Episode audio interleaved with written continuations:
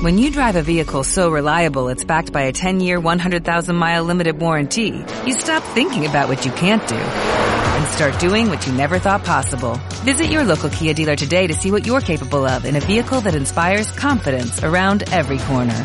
Kia, movement that inspires. Call 800-3334-KIA for details. Always drive safely. Limited inventory available. Warranties include 10-year 100,000-mile powertrain and 5-year 60,000-mile basic. Warranties are limited. See retailer for details. Radio Marca, la radio que hace afición. Radio Marca Valladolid, 101.5 FM, app y radiomarcavalladolid.com. En Radio Marca Valladolid comienza Sobre Ruedas con Roberto Carranza.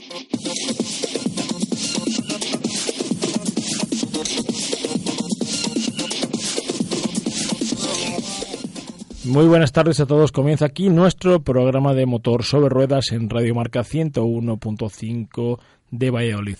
Lo primero, saludar a nuestros dos invitados, nuestro piloto y experto en pruebas, Álvaro Rodríguez. Buenas tardes. Muy buenas tardes, Roberto. Y como siempre, nuestro experto en sociedad y números, José San José. Mucho gusto en estar aquí con vosotros y con vuestros queridos oyentes. Bueno, José, empezamos contigo. ¿De qué nos vas a hablar esta semana? Bueno, os puedo decir con, satisfacción que bueno que, que, todo apunta a que nuestro querido mercado español va, va a estar cercano al 25% de crecimiento, que falta hacía y, veníamos eh, eh, con mucho, muchas ganas. ¿no?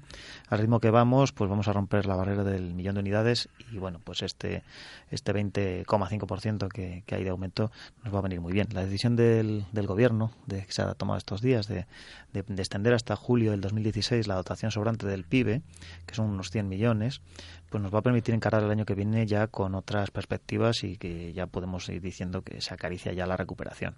Estimamos estar ya para el año que viene en, un millón doscientos mil eh, vehículos nuevos, que es lo que pues, por población y por renta per cápita es el mercado objetivo de, España. ¿no? O sea que tenemos buenas perspectivas. No solo en el sector del automóvil, sino la semana pasada teníamos en nuestros micrófonos al gerente de Scania, Pablo Amo, que nos decía también eh, el volumen eh, importante que tenemos de matriculaciones en el sector del transporte. Sí, ha habido una serie de cambios que, que, que se van notando. O sea, está claro que poquito a poquito estamos recuperando el ritmo y, y bueno, pues eh, tanto en el vehículo industrial, que ha sido espectacular la, la, el aumento de matriculaciones, como en los turismos, pues la verdad es que nos acompaña, nos va acompañando un poco esa recuperación. ¿no? ¿Tú crees que la, el, el año 2016 será el estirón definitivo en el sector? El año 2016 si no se tuerce nada, porque tampoco nos lo vamos a creer del todo, está todo cogido de momento con alfileres. ¿eh? Si no hay ningún tropiezo, porque no hay cosa más miedosa que el dinero, eh, si no hay ningún tropiezo, eh, estamos casi casi seguros de que llegaremos eso al millón doscientos mil vehículos y estaremos donde estuvi cerca de estar donde estuvimos. ¿no?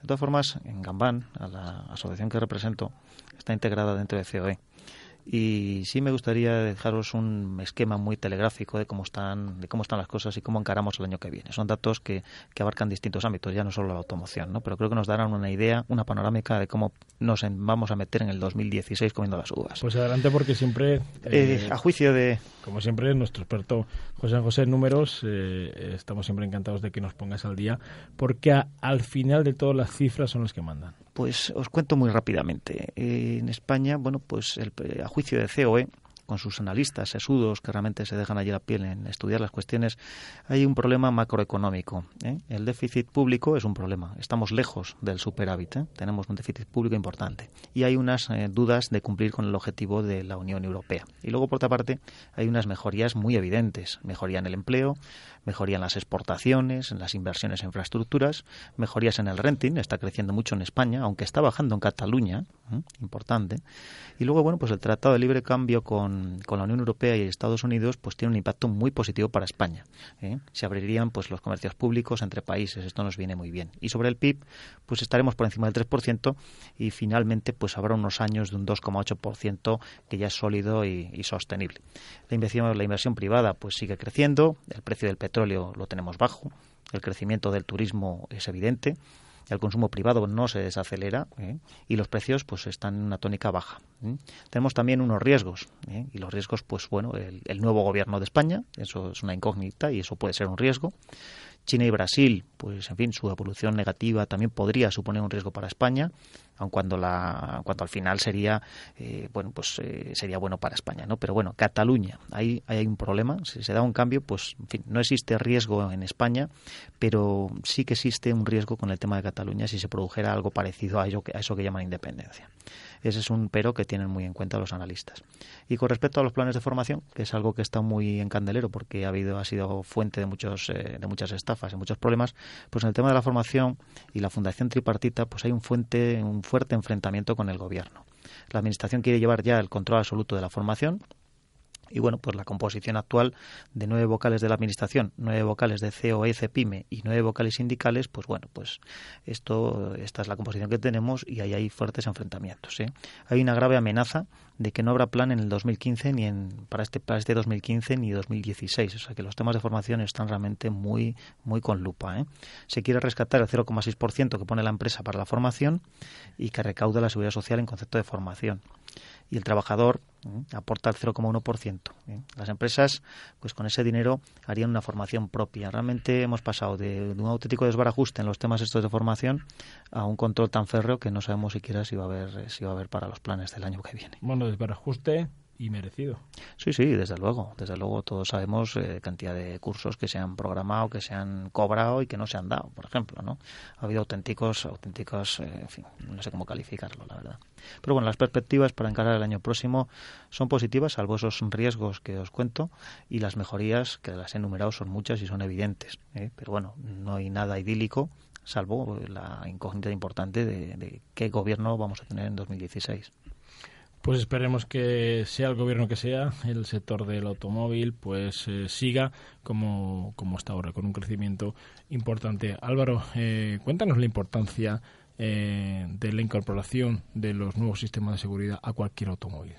Bueno, yo creo que en este sentido ha habido una evolución muy grande en los últimos años. Cada día seguimos evolucionando, tanto en seguridad activa como pasiva, y bueno, está claro que cualquier vehículo de calle hoy en día casi tiene una cantidad de sistemas entre SP, control de tracción, eh, el ABS por supuesto ya incorporado hace más años, que es muy difícil realmente que, que se nos descontrole o que se nos vaya de las manos. Eh, hay un límite físico que realmente no podemos superar, como, como es lógico, pero hace mucho más fácil para, para los conductores eh, el no tener accidentes y si los tenemos, pues bueno, la seguridad pasiva se encarga de, de ayudarnos para que no nos hagamos daño. Esta seguridad, tanto pasiva como activa, hace que el conductor de ahora, de, la época del año 2015, sea un auténtico experto al volante, ya que eh, todas las creencias que tiene el conductor las arregla el, el, automóvil y sobre todo la electrónica.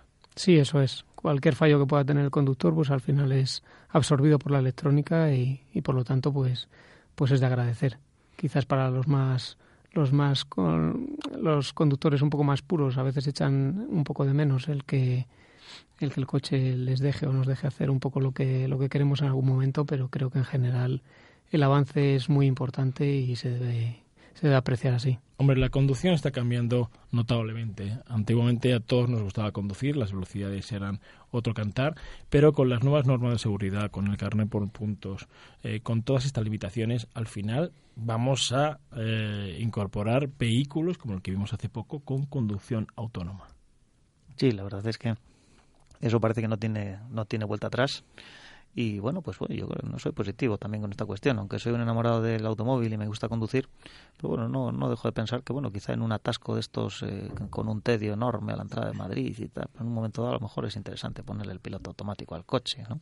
O en zonas de niebla, esas zonas donde no se ve nada, pues que funcionen un poco los radares de proximidad y, y la intercomunicación entre vehículos, todo eso que parece ahora una película de Spielberg, pues está ahí, está funcionando y, y lo tenemos más cerca de lo que parece. Yo creo que será bueno al final como dice Álvaro, al final los puristas tendremos que acudir a los circuitos y el automóvil será un vehículo de transporte y nada más. Sí, cada vez va tendiendo más a eso, pero bueno, también es, es lógico y, y es un avance y como avance pues, pues hay que recibirlo positivamente.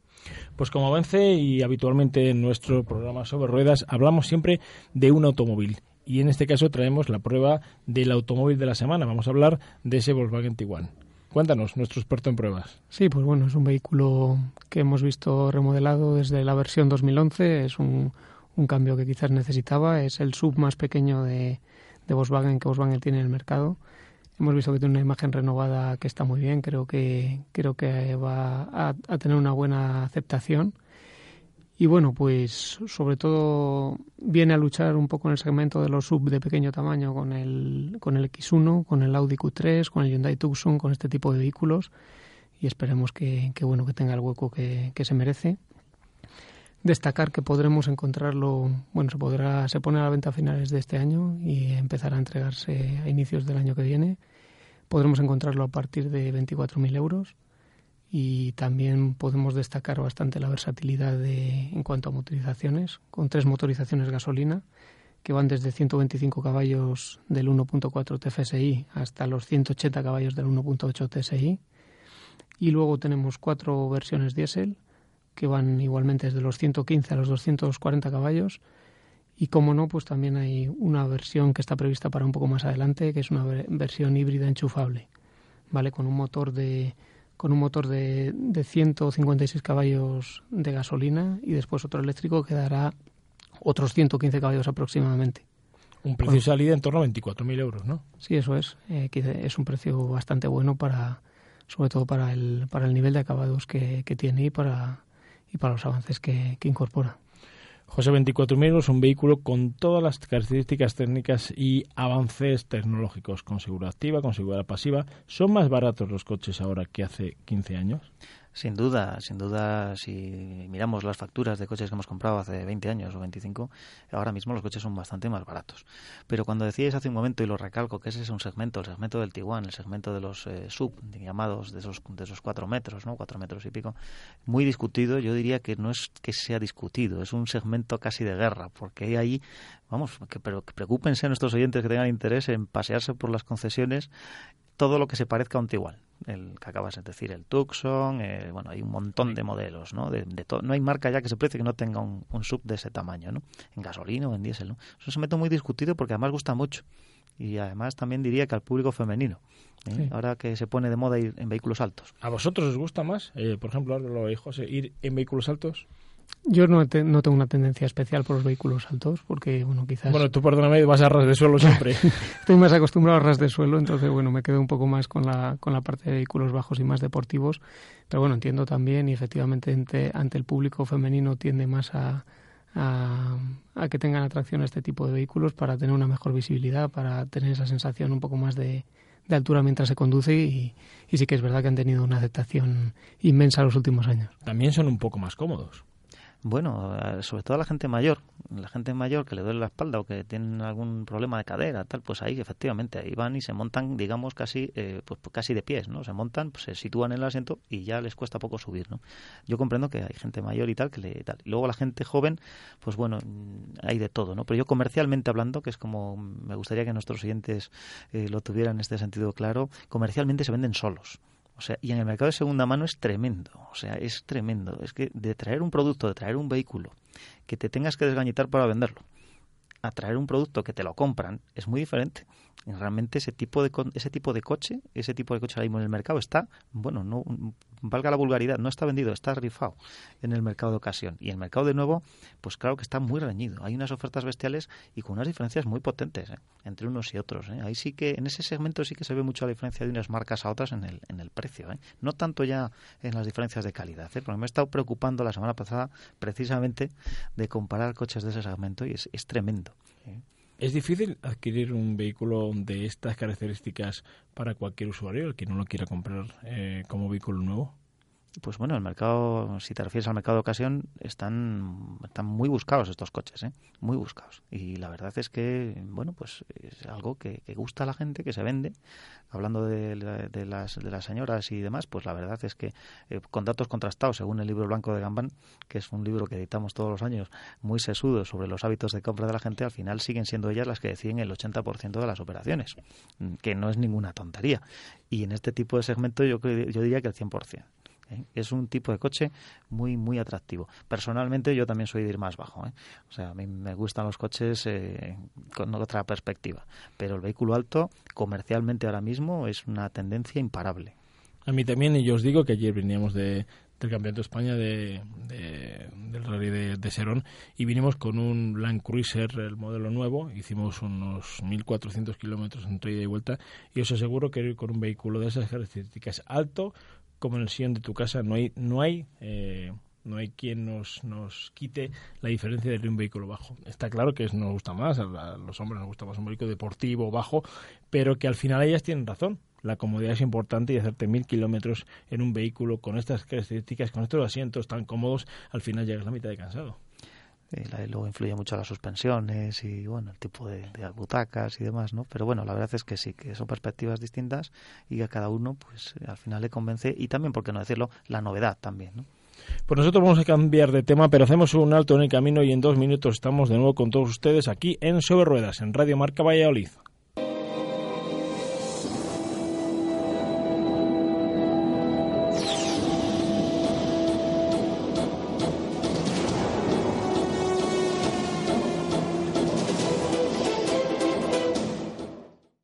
Radio Marca Valladolid, 101.5 FM, app y radiomarcavalladolid.com. Hola, soy Paloma Iglesias de Replay Sport, la primera tienda en la que puedes probar tus bicicletas sin ningún compromiso, la primera tienda en la que puedes vender y comprar tu material deportivo.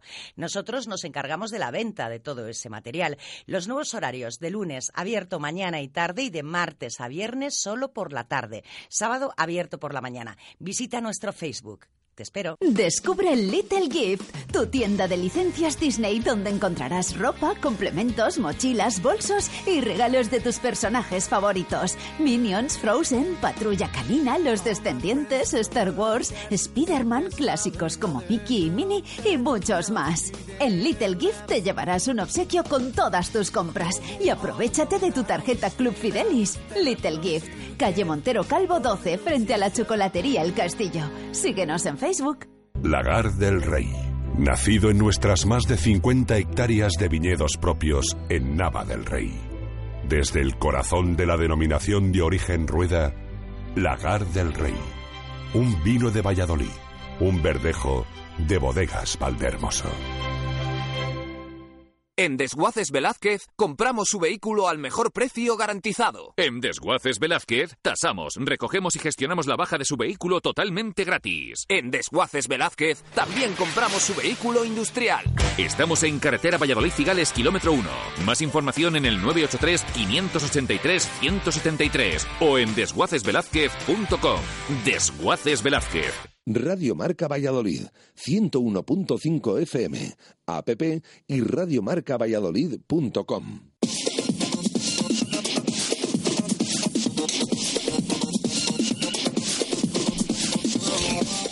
Pues seguimos en nuestro programa de motores sobre ruedas en Radio Marca 101.5 de FM. Seguimos en nuestros estudios con nuestro piloto y probador Álvaro Rodríguez y también con nuestro delegado en Gambán, en Castilla y León, José San José. Vamos a cambiar de tema y vamos a hablar con, el, con Agustín García, presidente de la Asociación Española de Renting. Agustín García, buenas tardes. Buenas tardes. Bueno, pues lo primero, bienvenido a nuestros estudios. Encantado de poder atenderles y de que me escuchen sus radio oyentes. ¿eh? Pues simplemente cuéntenos, ¿qué es, qué es la Asociación Española de Renting? Bueno, pues es la patronal del sector de renting de vehículos que aglutina pues prácticamente a todas las compañías de renting que hay en España. Me representan del orden del 99% del segmento, damos, de todo el negocio del sector de renting de vehículos y bueno, pues eh, lo que hace una patronal, eh, pues eh, coordinar, eh, hacer una función ante las administraciones públicas en el sentido de que la legislación eh, pues sea lo suficientemente permisiva como para que el negocio pueda desarrollarse eh, dentro obviamente de la legalidad y esa es la función principal además de hacer portavoces del sector y en este caso pues atender a los medios como estoy atendiendo a ustedes Agustín, ¿cómo va el sector del renting en España? Pues es un buen año. Es eh, verdaderamente el renting eh, es un termómetro de la economía. O sea, cuando ha habido un Producto Interior Bruto negativo y cuando se ha destruido empleo, nosotros lo hemos notado, hemos reducido nuestro parque de vehículos pero en estos dos últimos años, en 2014, donde ya se veía que la actividad económica empezaba a repuntar sobre todo en 2015, pues bueno, pues estamos notando que es un año muy positivo. Hemos variado en tres ocasiones las previsiones y las hemos variado al alza. Inicialmente pensábamos que íbamos a crecer un 3, después lo elevamos al 4 y actualmente creo que vamos a superar incluso el 7%, lo cual es un año francamente positivo. Eso en cuanto a flotas y en cuanto a lo que es parque de vehículos en renting y en cuanto a matriculaciones, pues vamos a estar con un crecimiento del orden del 20%. Agustín, buenas tardes. Soy José San José de Gambán. Hola, buenas tardes. Muchas gracias por atendernos. Mira, yo quería poner un poco de, luz en, la, imagen de nuestros oyentes sobre el tema del renting. Ya a estas alturas del siglo, yo creo que casi todo el mundo sabe perfectamente de qué va el asunto del renting. Pero por si alguien lo confunde, que todavía me encuentro a estas alturas, y supongo que Agustín también, con alguien que confunde el renting con el leasing o con otro tipo de, productos financieros, pues sería interesante mm, hacer un, un esquema telegráfico un poco de lo que es y lo que supone. Yo, por decir algo, para que la gente se sitúe, pues hombre, por ejemplo, la Policía Nacional, los Zetas que nos, nos, nos están patrullando a diario a todos, pues bueno, son vehículos de renting. De hecho, se acaban de, acaban de tener una flota incorporada de casi mil, de casi mil Zetas nuevos por parte del ISPLAN, ¿no? Pues bueno, pues este tipo de, vehículos, tanto la policía como mm, todo tipo de vehículos, incluso autobuses y tal, los, los financian, bueno, los, los ponen en, circulación las compañías de renting. Explícanos un poquito las diferencias básicas del renting, lo que supone realmente. Bien, pues eh, como usted bien dice, el renting es la cesión de uso de un vehículo eh, normalmente para ser utilizado por empleados o conductores de una empresa o de las administraciones públicas. Eh, efectivamente hay un conocimiento del renting ya con carácter general, pero más bien diría yo en lo que es la gran empresa, que lo utiliza, pues yo diría que el 90% de las grandes empresas, cuando necesitan un trabajo, un vehículo, bien para desarrollar la actividad de su equipo comercial o de su equipo técnico, normalmente acuden al renting. ¿Por qué acuden al renting? Porque van a pagar por el uso del vehículo eh, durante un periodo de normalmente de 3, 4 o 5 años, que es durante el periodo que lo contratan, están incluidos todos los servicios, la compañía se despreocupa de todo porque paga una cuota fija durante el periodo determinado.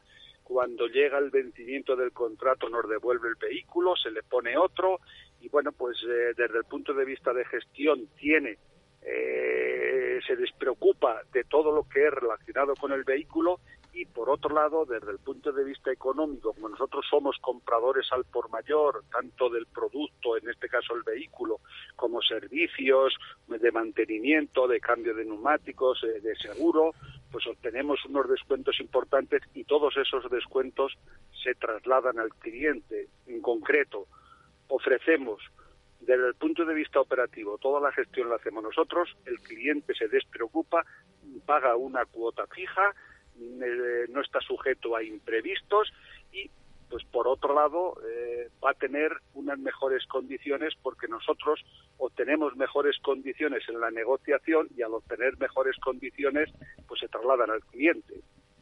Además, yo añadiría una cosa, que en el caso de las empresas, tanto en las grandes como en las pymes, esto permite que no le afecte a su balance, porque estamos hablando de, una cuota en la que entra el seguro, entra todo y no afecta al balance. No estamos hablando de un, inmovilizado de la sociedad no se activa, efectivamente, como bien dice, es eh, un gasto, se contabiliza muy fácilmente, tiene un solo recibo, o sea que es un solo interlocutor, no tiene que por un lado amortizar el vehículo, por otro lado pagar el seguro, por otro lado pagar el mantenimiento, los impuestos, todo está incluido. Entonces, al estar todo incluido, efectivamente facilita la labor desde el punto de vista contable y al no activarse, pues aligera el balance de las empresas. Entonces, si necesita endeudarse, pues puede orientarlo a su actividad empresarial, pero no hay necesidad de que pida un crédito para adquirir los vehículos. El renting se lo proporciona, no le pide fianza y, mm, bueno, pues eh, fácil contabilización, como dijimos, y además que no hay que activarse. ¿eh? Si me permite, yo diría que incluso me atrevería a decir que es uno de los, eh, de los inventos, por decirlo entre comillas, de los inventos eh, automovilísticos financieros más importantes del siglo XXI, del final del siglo XXI, porque ahora mismo, mm, de verdad, cantidad de vehículos nos rodean a todos son de renting. Vas por la autovía y todo vehículo nuevo que veas de menos de cuatro años, la mayor parte es renting.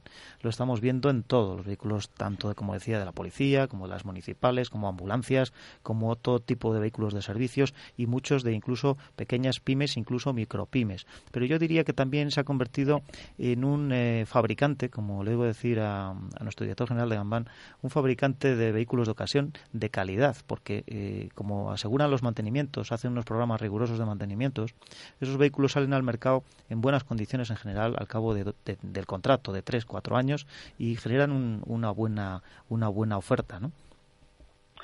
Eh, es cierto, eh, en función de lo que usted comentaba de la evolución que ha tenido el renting, nosotros estamos este año celebrando el 20 aniversario de la constitución de la asociación, de la patronal del sector. Eh, hace 20 años el renting representaba un 1,69 sobre todas las matriculaciones que se hacían en España. A día de hoy es un 15%. Entonces vemos el incremento tan, espectacular que ha habido.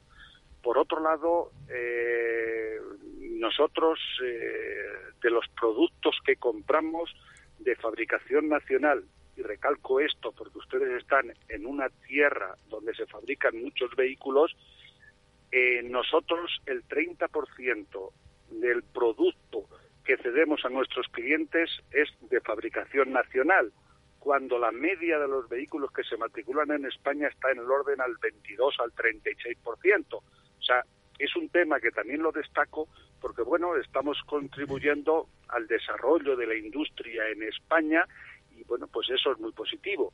Y desde el punto de vista de lo que usted comentaba de fábrica de vehículo de ocasión, como nuestros vehículos tienen una antigüedad media, se vienen renovando cada cuatro o cinco años, luego la actividad media está en torno a dos años, pues efectivamente, en este periodo de 3, 4 y 5 años, el 80% de los vehículos que salen al mercado de ocasión son procedentes de renting. Por eso se entiende también que el renting es una fábrica de vehículos de ocasión. Sí, la verdad es que eh, de ocasión y de calidad con kilometrajes certificados y con todo. Yo creo que ha contribuido, ha contribuido también, por qué no decirlo, ha contribuido todos sus protocolos y sus cuidados, ha contribuido también, por qué no decirlo, a, mejorar un poco la salud y la imagen de lo que es el vehículo de ocasión en España, desde luego. Agustín. Eh, luego tiene, perdón por concluir, en todo este sentido, tiene una que las familias y los, y los enfermos sean, sean más ayudados, porque la, asistencia, la asistencia 24 horas sobre 24 horas en casa tiene que pagar la, familia. Pero recordemos que los últimos, dice Chantal, que los últimos cinco años de la vida de Estefano. ¿eh? Agustín, en cuanto a vehículos industriales. Asistida. Y había un eh, momento en el que hay una medicación hasta tres No sé qué medicación es, pero es una medicación que lo que hace es alargar la enfermedad. Es decir, al final es prolongar, prolonga la enfermedad, prolongas un poco de vida, pero prolongas... no recuerdo ahora el nombre del medicamento en España, pero es el mismo que en Italia en todo el mundo. Se aprueba ese ensayo clínico porque te alarga la vida tres meses. Riluzolo. È l'unico farmaco approvato per la cura della SLA, Riluzolo in italiano. Pero que son tres meses de vida más. Beh, è un farmaco ormai datato. A... Eh, podemos estar en torno a un 6-7%, ¿eh? pero vamos, que también lo hacemos y sobre todo para cualquier vehículo que no sea de transporte pesado, pues ahí está el renting también para poder eh, ofrecer un servicio muy adecuado y bueno muy en línea con lo que los autónomos y las pequeñas y medianas empresas están buscando. Agustín García, presidente de la Asociación Española de Renting, muchísimas gracias por estar en nuestros micrófonos y le citamos para que siempre tenga eh, a bien, eh, cuando usted quiera, pues seguir hablándonos de, esto que es tan importante en España como es las empresas de renting. Pues muchas gracias a ustedes por darnos voz y poder poner en conocimiento de todos sus radioyentes pues lo que es renting, que creo que es un producto que vale la pena. ¿eh? Muchísimas gracias.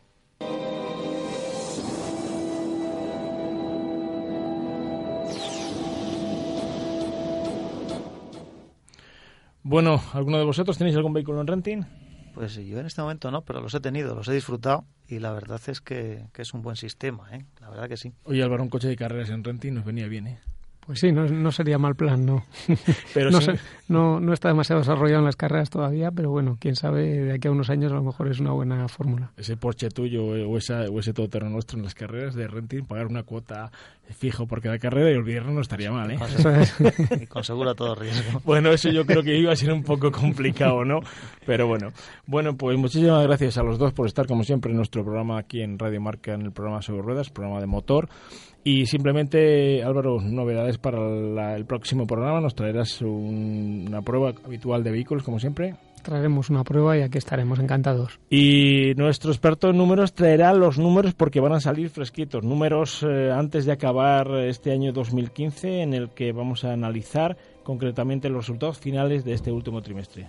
Pues sí, será un placer comunicarles a nuestros oyentes los resultados de fin de año.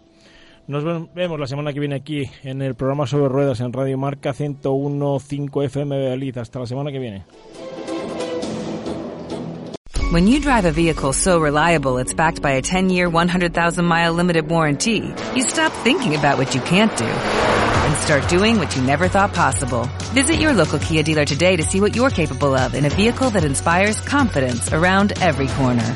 Kia, movement that inspires. Call 800-333-4KIA for details. Always drive safely. Limited inventory available. Warranties include 10-year 100,000-mile powertrain and 5-year 60,000-mile basic. Warranties are limited. See retailer for details.